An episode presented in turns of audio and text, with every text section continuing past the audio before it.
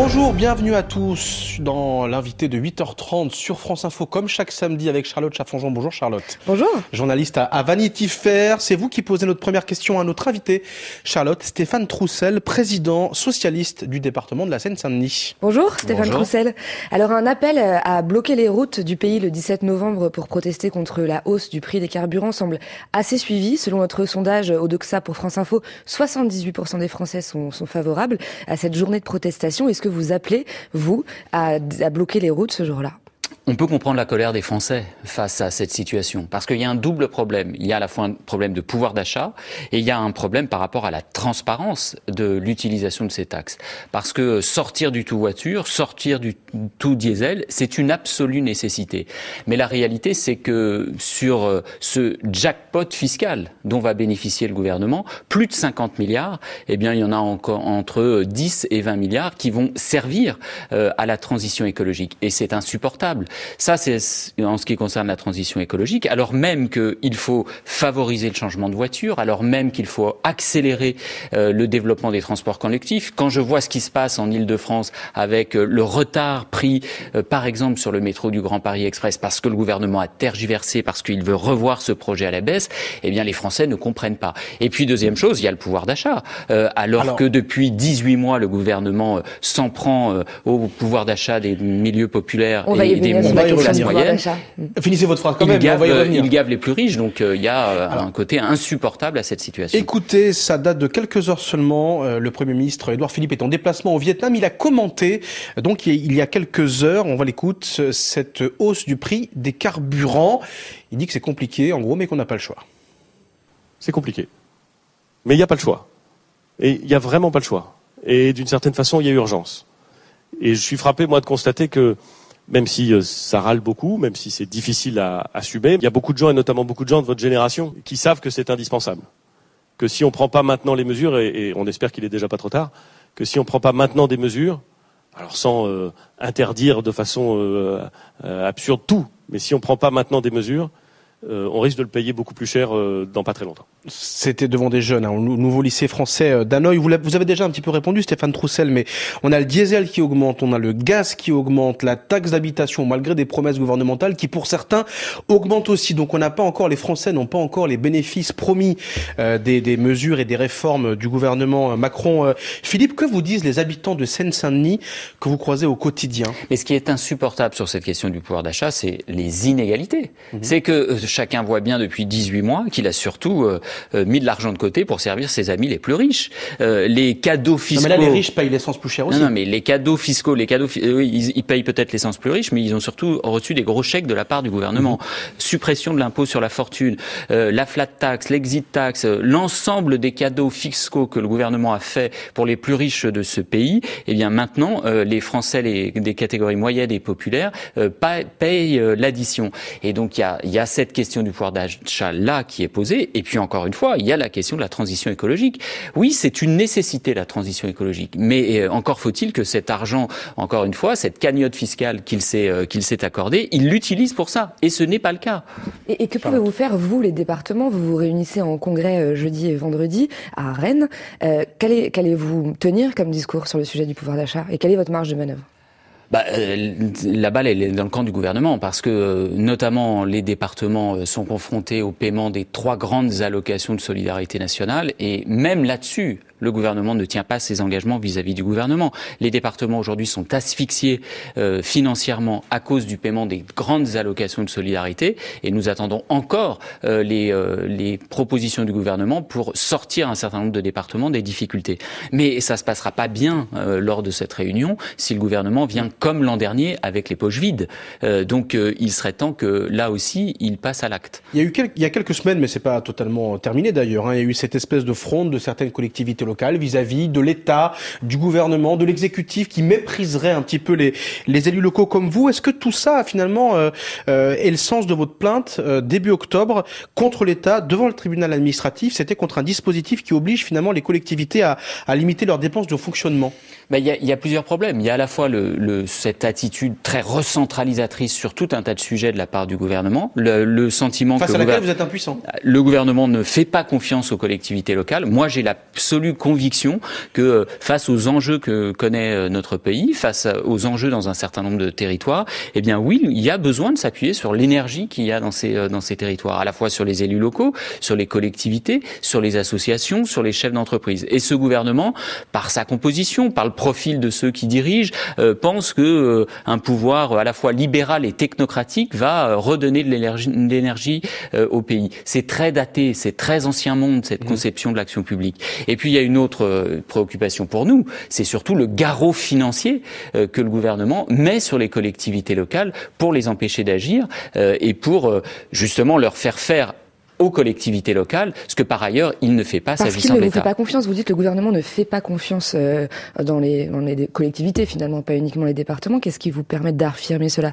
C'est bah, la, la, volonté, par exemple, de nous euh, de, de maîtriser l'évolution de nos dépenses. Enfin, euh, quand euh, dans un département comme le mien, euh, plus d'un million six cent mille habitants, le département le plus jeune et le plus populaire de France métropolitaine, alors que l'État qui est également le plus pauvre et le moins bien doté par l'État. Exactement. Tous les, tous les rapports parlementaires, toutes les études le montrent. Le rapport du CNESCO sur l'évolution, les, les évaluations dans les collèges défavorisés, un rapport parlementaire rédigé par un parlementaire de la majorité et de l'opposition tous les rapports montrent que, par exemple, dans un territoire comme la Seine-Saint-Denis, il y a beaucoup de besoins et moins de moyens. Eh bien, pour autant, l'État nous a appliqué la même règle que partout ailleurs, sans tenir compte ni du revenu moyen par habitant, ni même de nos dépenses, ni même de la situation Vous sociale. comment ce, ce, paradoxe finalement? Eh bien, ce que je disais à l'instant, c'est-à-dire euh, cette volonté à la fois recentralisatrice et puis cette volonté de faire des choix en faveur des plus favorisés de ce pays, et certainement pas euh, à la fois des populations les plus euh, modestes et, et, et moyennes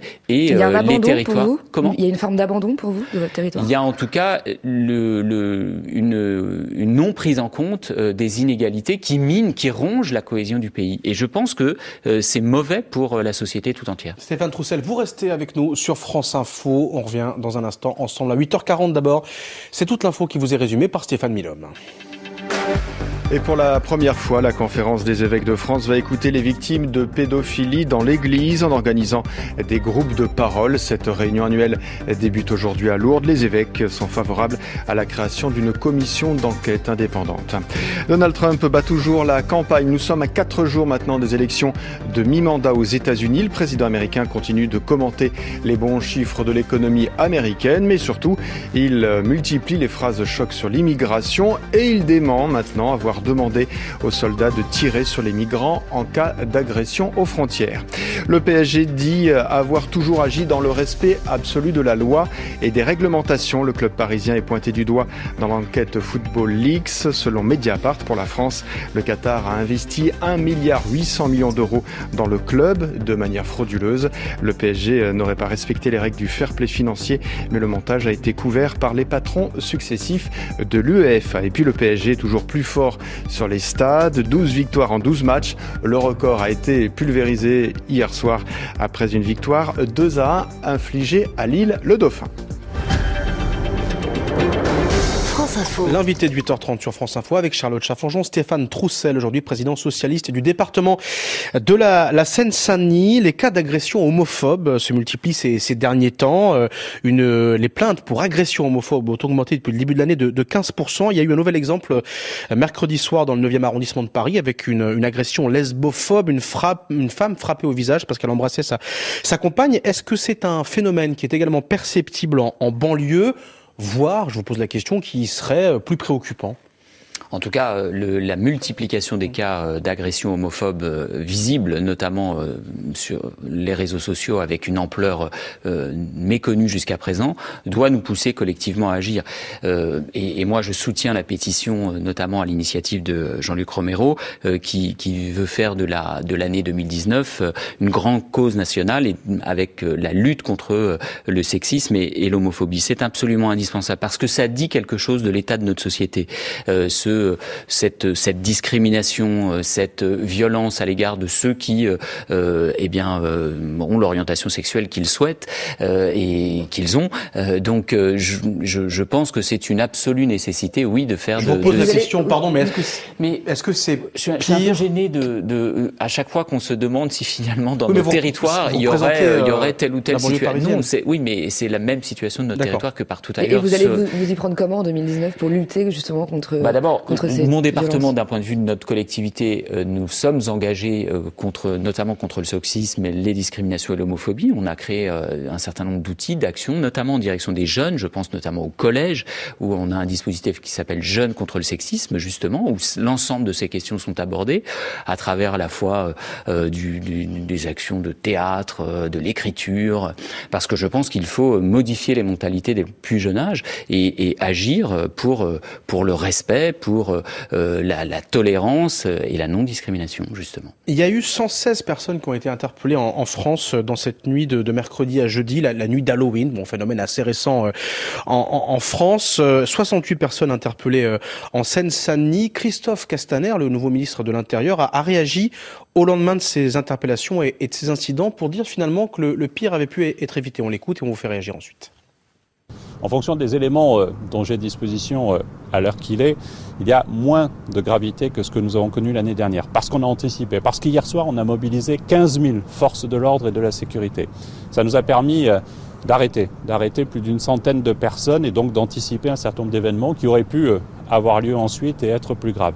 Est-ce que vous êtes d'accord avec le ministre de l'Intérieur qui dit que, comme on l'avait bien anticipé, finalement, c'était, ça a été contenu ces, ces, ces incidents et violences du, de la nuit d'Halloween les violences, qu'elles soient à l'occasion de la nuit d'Halloween ou de toute autre situation, elles sont insupportables. Et donc, euh, il y a un niveau de, de, d'insécurité, de délinquance, notamment dans un certain nombre de quartiers, qui est aujourd'hui inacceptable. Il y a eu des faits graves dans mon département il y a quelques semaines, revenir, euh, notamment euh, au Lila. Il y a un certain nombre de bandes organisées qui doivent être absolument traquées et démantelées. Mais là encore, on ne fera pas dans ce pays euh, plus de sécurité, plus de tranquillité avec moins de services publics.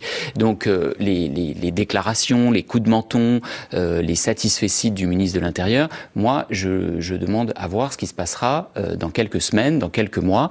Et donc, je voudrais surtout qu'ils mettent euh, dans un certain nombre de quartiers, de commissariats, notamment en banlieue, plus d'effectifs de police. Parce que la réalité, c'est que depuis un certain nombre de, de mois maintenant, en dépit de toutes nos alertes, il n'y a pas de réaction du gouvernement à la hauteur de la situation. Parlons de la police justement. Un jeune isérois de 19 ans sera jugé le 28 novembre. Il a lancé un appel à la purge contre les forces de l'ordre, contre les policiers sur les réseaux sociaux. Il parle de, de grosses blagues, euh, entre guillemets. Mais tout de même, ça vous inquiète ce climat? Est-ce que ça, ça cache quelque chose de plus profond finalement? Oui, je crois que le niveau, encore une fois, le niveau de violence dans la société aujourd'hui, euh, tel qu'il a, tel qu'il il, il atteint, est, est, insupportable. Et, et, et c'est aussi pour ça que l'action publique, elle a besoin de cohérence et euh, d'action dans la durée. Quand euh, le gouvernement, encore une fois, euh, ne met pas dans un certain nombre de territoires les moyens nécessaires. Vous, parliez de la situation en Seine-Saint-Denis, de ce rapport parlementaire qui alerte sur l'état de la police, sur l'état de la justice, euh, sur l'insuffisance, par exemple, d'officiers de, police judiciaire dans un département comme le mien pour à la fois euh, traquer, arrêter, mener les enquêtes, poursuivre, aller jusqu'au bout, faire condamner. Eh bien, il y a ce sentiment d'impunité qui peut s'exprimer chez un certain nombre d'individus. Donc pour ça, encore une fois, il ne faut pas en permanence avoir euh, l'idée que le service public dans ce pays pourrait être réduit. Non, ça ne sera pas possible. On ne fera pas plus de sécurité avec moins de moyens publics. La, la droite et l'extrême droite parlent de laxisme de la, de la part de l'exécutif, du gouvernement, justement. Euh, Laurent Wauquiez parle de naufrage de l'État régalien. Euh, est-ce que, est-ce que vous estimez, euh, de, de ce que, à, vous, à vous entendre, qu'il y a une forme de La laxisme droite de Laurent Wauquiez et de Nicolas Sarkozy qui a supprimé les postes de policiers et de gendarmes pendant le dernier quinquennat de Nicolas Sarkozy a peu de leçons à donner sur cette question. Encore une fois, on ne réglera pas cette question à la fois de la police, de la justice, mais aussi de l'éducation. Quand on voit ce qui s'est passé dans un, dans un lycée très récemment, avec moins d'agents publics. Et donc ce, euh, cette, cette volonté du gouvernement de supprimer 50 000 postes de fonctionnaires, 70 000 dans les collectivités locales, eh bien, ça, ça n'est pas possible face aux enjeux que connaît notre société. Justement, vous dénonciez un petit peu ce qui ne serait que des déclarations d'intention sans moyens, sans effort, sans, sans On évoquait cette rixe mortelle qui a coûté la vie à un jeune de 13 ans au Lila, parmi d'autres exemples. À peu près au même moment, c'était mi-octobre en, en, région parisienne. Il y a eu euh, ces images assez effrayantes d'une professeure de Créteil visée par une arme factice qui ont beaucoup fait parler. Euh, Christophe Castaner, euh, un petit peu épaulé par son ministre de, de l'Éducation nationale, ont, ont évoqué la, la, possibilité de mettre un, un policier dans, dans certains établissements scolaires. Là encore, qu'est-ce que vous en pensez? C'est démagogique, c'est une bonne idée, euh, ça, on, va en rester aux déclarations d'intention. Vous trouvez ça criminel d'imaginer un policier dans les établissements scolaires? Est-ce que ça existe déjà? Écoutez, euh, quand j'ai entendu Christophe Castaner, je me suis demandé si à l'occasion du dernier remaniement, il était aussi devenu euh, ministre de l'Éducation nationale. Donc plutôt que de mettre des policiers dans les écoles, je demande à Christophe Castaner d'en mettre dans les commissariats et dans les quartiers. Vous citiez euh, ce qui s'était passé il y a quelques semaines au Lila. Il est venu très vite, le jour de sa nomination, nous assurer de son soutien, de sa compassion. Très bien. le commissariat des Lilas, il est dans un état physique totalement dégradé il, euh, euh, il, intervient pour, une, pour quatre communes de Seine-Saint-Denis, euh, plus de 100 000 La police de sécurité du quotidien en Seine-Saint-Denis, elle ne va concerner que deux quartiers seulement.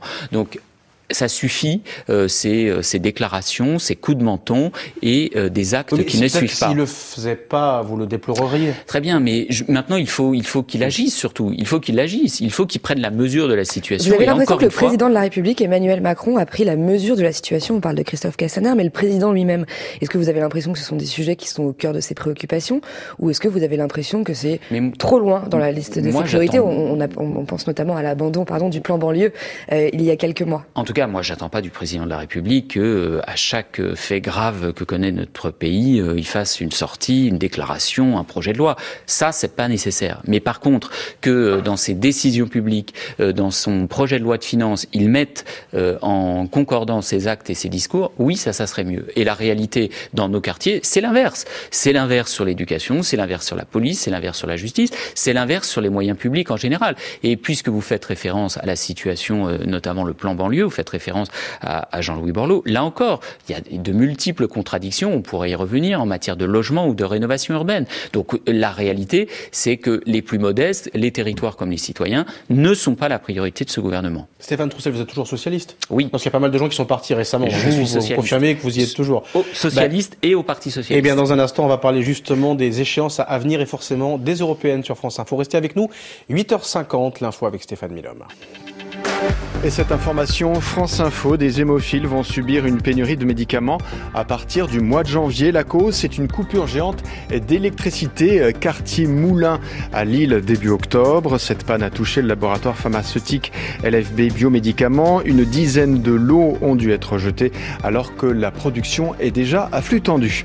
175 000 électeurs appelés à participer à ce référendum d'autodétermination. L'avenir de la Nouvelle-Calédonie euh, se joue aujourd'hui dans les urnes. Les bureaux de vote ouvrent à 8h heure locale, c'est-à-dire ce soir 22h heure de Paris. À travers une chaîne humaine gigantesque, ce sont des habitants de Rouen qui se mobilisent maintenant contre l'homophobie. Sur le pont Corneille, en début d'après-midi, plusieurs associations gays réagiront après l'agression homophobe qui a eu lieu dans la nuit du 24 au 25 octobre, la séquestration puis la violente agression d'un homme de 34 ans. Et puis c'est aujourd'hui la journée européenne de l'égalité salariale. Selon Eurostat, les femmes sur le continent gagnent en moyenne 16% de moins que les hommes. C'est donc à partir de ce samedi, symboliquement, qu'elles cessent d'être rémunérées. L'invité de 8h30 sur France Info ce matin est Stéphane Troussel, président socialiste donc de la Seine-Saint-Denis. Nous sommes avec Charlotte Chaffangeon, journaliste à Vanity Fair. On va parler du Parti socialiste et des européennes, effectivement, mais avant cela, un petit mot sur les vacances du président. Emmanuel Macron a amplement communiqué sur le fait qu'il avait appuyé sur pause cette semaine, tout mis entre parenthèses, pour se reposer. Alors, qu'est-ce que vous en pensez? Il a eu raison, le président? Je m'en fiche complètement. Et je pense que les Français s'en fichent complètement. Donc euh, cette, ah bah pourtant, cette pourtant, mise en scène. Euh, il a le droit de prendre des vacances, mais alors cette mise en scène est insupportable. Là encore, vous imaginez euh, un certain nombre de ses prédécesseurs euh, nous expliquer quand, comment, où et pourquoi faire. ils avaient décidé de prendre une journée de congé. Tout ça, c'est de la mise en scène, c'est de la communication. donc ça ne m'intéresse pas les européennes. C'est dans quelques mois. Ce même Emmanuel Macron, décidément, a évoqué dans Ouest France cette semaine la perspective des européennes et le risque d'un retour, je cite, aux, années 30 avec cette fameuse opposition progressisme contre populisme. Est-ce qu'il a raison? Est-ce qu'il exagère? Il y, a, il y, a, quelque chose là encore euh, de, de, comment dirais-je un peu désagréable dans cette dans ce discours du président de la République. Parce que bien évidemment que la situation actuelle euh, peut laisser penser euh, nous rappeler des mauvaises périodes de notre histoire. La finance folle l'absence de régulation par la puissance publique la montée des inégalités la recherche des boucs émissaires. Mais la difficulté avec ce président de la République là encore c'est la mise en scène de cette opposition entre euh, un camp, le sien, euh, et euh, les nationalistes pour en tirer un profit électoral. Parce que la réalité, c'est que qu'est-ce qu'il fait pour lutter qui, contre ce qui est à l'origine euh, de cette montée des populistes et des nationalistes en Europe. Qu'est-ce qu'il fait pour euh, justement redonner confiance euh, pour les citoyens dans l'action publique? Qu'est-ce qu'il fait pour lutter contre ce sentiment que finalement les citoyens n'ont plus pris sur le cours des choses, sur la démocratie? Qu'est-ce qu'il fait pour lutter mmh. contre ces paradis fiscaux qui là aussi minent la confiance que les citoyens peuvent avoir? Au contraire, j'ai l'impression qu'il fait l'inverse. Il désigne des boucs émissaires, il euh, il, euh, euh, n'assume pas les responsabilités de la France par rapport aux migrants. il entretient cette idée qu'il faudrait déréguler complètement l'action de l'État. Autant d'éléments qui sont des carburants pour les nationalistes. Alors justement, sur une partie des questions que vous êtes en train d'évoquer, le gouvernement a sorti une vidéo sur son compte YouTube pour appeler les Français à voter pour les élections européennes, mettant les Français face à un choix en matière d'immigration, de climat, d'Europe évidemment. cette vidéo a été amplement dénoncé par l'opposition, euh, qui dit finalement que c'est une vidéo de propagande pour euh, le parti euh, La République en marche, voilà, reprenant ses propres idées. Euh, qu'est-ce que vous en pensez, vous? Bah, Je crois qu'il clairement, là, euh, oui, il y a des rapages, il y a eu confusion entre propagande et communication citoyenne. Le PS que, parle d'ailleurs officiellement de, de populisme, clairement. Hein. Encore une fois, il y, a, il y a de la confusion entre un, un outil qui doit être un outil de communication citoyenne pour rappeler au vote, pour expliquer les enjeux pour expliquer les institutions européennes et un document de propagande. Donc, euh, qu'est-ce qui vous permet de parler de propagande sur le fond? Quel, quel thème vous a posé problème? La manière de présenter les choses, à la fois la manière de, de présenter les choses, de présenter les choses, euh, maîtriser ou subir. Euh, par exemple sur l'immigration, euh, en considérant par exemple que c'était le premier thème, le premier enjeu de, de, de l'élection européenne, et par ailleurs en instrumentalisant cette opposition entre un certain nombre de dirigeants de l'Europe et, euh, et, les et, et, les nationalistes. Euh, donc, euh, alors que moi, je refuse de, que, nous, que le pays, que la France, que l'Europe soit enfermée dans ce choix binaire. C'est ce choix binaire est mortifère pour euh, l'avenir de notre projet politique et de la démocratie. On va vous faire réagir à un dernier extrait. Écoutez, c'était euh, cette semaine sur France Inter et c'est Ségolène Royal qui parle. Je regarde, je réfléchis. C'était pas du tout euh, mon, mon, idée ni, ni l'itinéraire que j'avais euh, imaginé d'être candidate euh, euh, et, de, et de replonger dans la vie mmh. politique avec les faire, épreuves que ça que ça que ça représente Vous et que allez je, décris. Je ne sais pas. Je vais regarder. Je, je vais écouter. Vous saurez quand? Et pour une fois, j'ai peut-être choisi en fonction de ce que j'ai envie moi de faire personnellement. Alors, elle réfléchit, Ségolène Royal, à être éventuellement tête de liste euh, du PS, ou pas, hein, finalement, peut-être une candidature indépendante, mais en tout cas pour ces européennes, pour lesquelles certains sondages ne vous créditent que de 6% pour l'instant. Est-ce que c'est elle qui peut vous faire progresser dans les urnes? Ségolène Royal, elle a une forte légitimité euh, tant sur l'écologie que sur l'Europe. Euh, mais moi personnellement, au moment où je vous parle, euh, je n'entre pas dans ce débat des élections européennes de cette manière-là. Moi, j'ai euh, deux préoccupations l'Europe et la gauche. Euh, je ne veux pas que le 26 mai au soir, euh, l'Europe soit en lambeaux euh, et la gauche totalement disloquée parce que elle, sera allée en ordre totalement dispersé à, à cette élection. Aujourd'hui, quand on regarde le chemin parcouru par les uns et par les autres, quand on regarde les textes que les uns et les autres ont adoptés, que ce soit le Parti socialiste, que ce soit Génération, que ce soit le Parti communiste, que ce soit Europe Écologie et les Verts, que quelqu'un me dise euh, s'il y a des choses si fondamentalement différentes qui nous permettraient de nous rassembler. Moi, je n'ai pas envie d'une gauche totalement morcelée euh, au soir du 26 mai, parce que ça serait mauvais pour l'Europe et ça serait aussi mauvais pour la construction d'une alternative dans ce pays. Donc toutes les initiatives, celle de Ségolène Royal, celle de Raphaël Glucksmann, toutes les initiatives euh, qui permettront euh, d'aller vers le rassemblement le plus large possible, eh bien moi je le soutiendrai. Le Parti socialiste a adopté son texte, le Parti socialiste choisira son candidat, mais jusqu'au bout, personnellement, j'agirai pour le rassemblement le plus large possible. Mais parlons-en du Parti socialiste précisément. Quel rôle peut-il jouer dans cette euh, recomposition de la gauche, puisque on a l'impression que tout le monde part les uns après les autres. Benoît Hamon, Emmanuel Morel, Marie-Noël Liman. On parle de Ségolène Royal, mais on a l'impression que finalement il ne reste plus grand monde pour l'incarner. Et il reste le temps pour en parler. Écoutez, il y a le Parti socialiste, c'est euh, des adhérents, c'est des, euh, ce sont des élus locaux nombreux sur le territoire encore. C'est un groupe parlementaire qui vient de proposer un contre-budget, qui euh, est souvent à l'initiative. donc non, je crois que c'est une force politique qui compte. Elle, elle est en difficulté. Elle doit se renouveler, elle doit se rénover, elle doit. Il faut tout remettre sur la table. Il faut avoir un projet audacieux qui prenne en compte la situation d'aujourd'hui. Mais moi, je ne crois pas que l'avenir du Parti socialiste et de la gauche soit la fragmentation et le morcellement. Donc demain, pour qu'il y ait une alternative de gauche dans ce pays, il faudra que tout ce petit monde se rassemble à nouveau. Bon, la prochaine fois, on vous donnera un peu plus de secondes pour en parler du Parti socialiste. On vous, on vous rassure, on vous le promet. Merci Stéphane Troussel d'être venu ce matin sur France Info. Merci Charlotte. On se retrouve Merci. bientôt sur France Info, samedi prochain évidemment.